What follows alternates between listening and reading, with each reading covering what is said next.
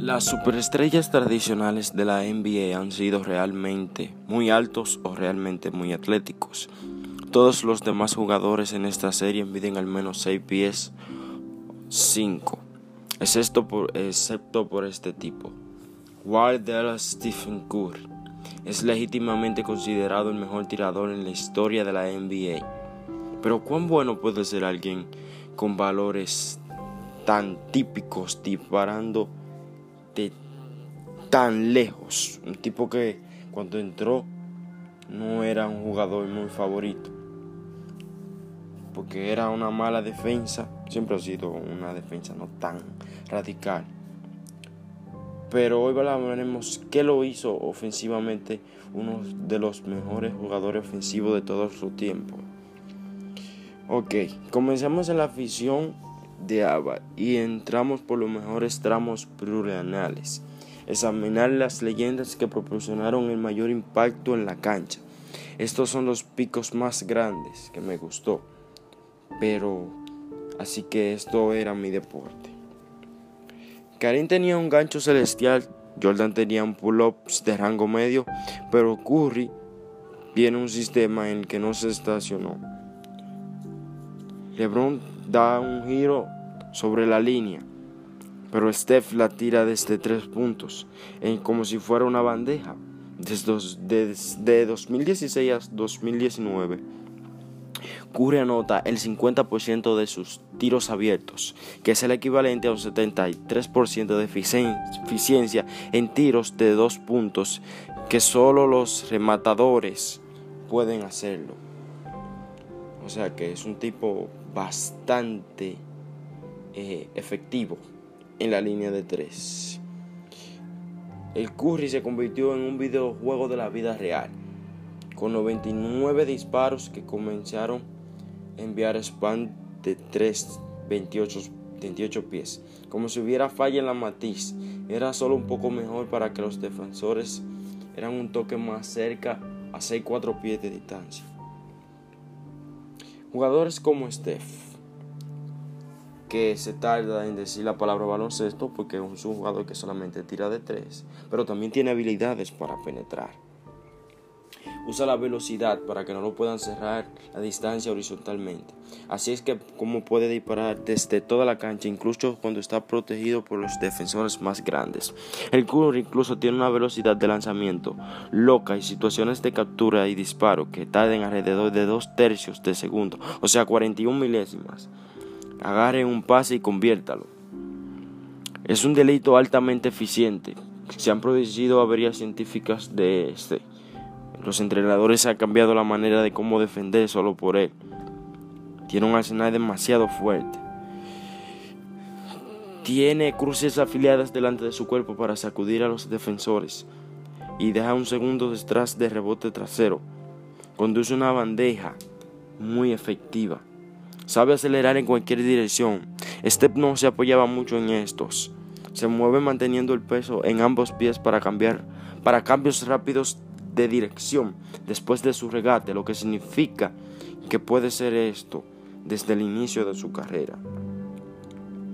Él puede hacer un regate falso mientras toma para una primicia de larga distancia. Los atacantes realizan un regate adicional en estos. Larry Bird tenía una adaptación creativa muy alta y tenía mucha verticalidad. Curry aleja la pelota del defensor.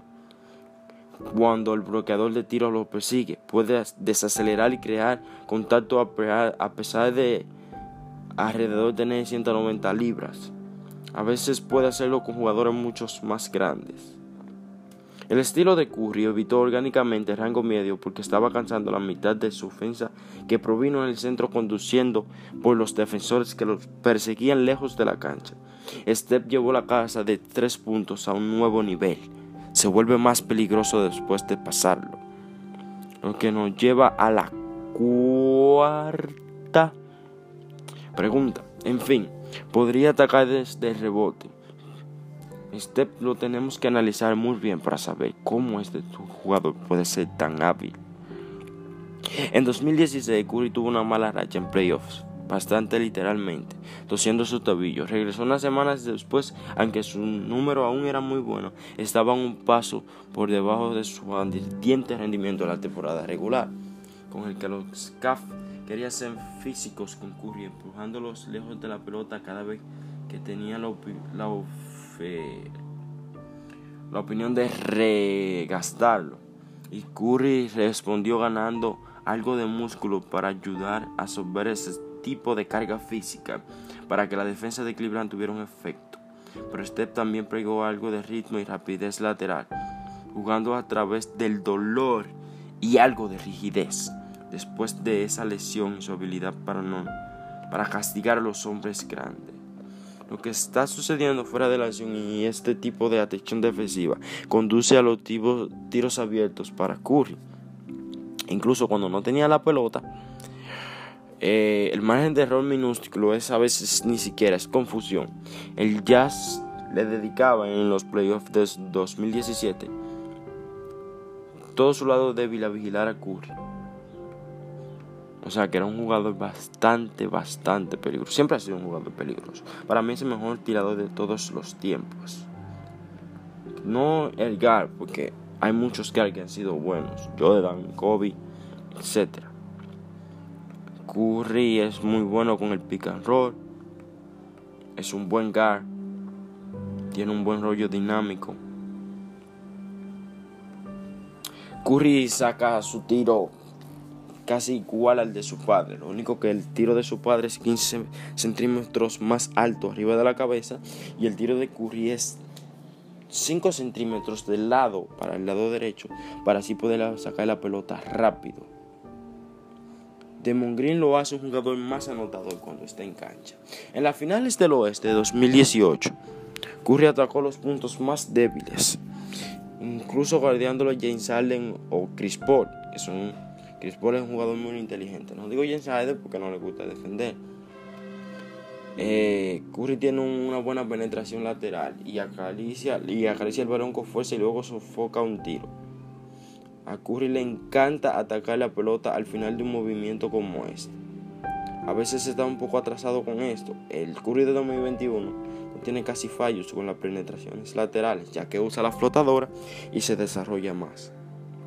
Y yo hablé estadísticamente por qué Curry es uno y expliqué por qué es uno de los mejores anotadores de la NBA. Ahora, Steph Curry tuvo un mal pronóstico en la NBA. Nadie lo considerara un buen jugador. Entró, en 2008, quedó en segundo en rookie del año.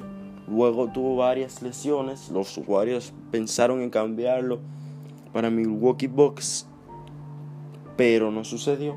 Lo mejor que le pudo pasar cambiaron a Monta Ellis, que luego Monta Ellis pasó a Dallas y ya eso es otra historia cuando hablemos de la carrera del genio Monta Ellis.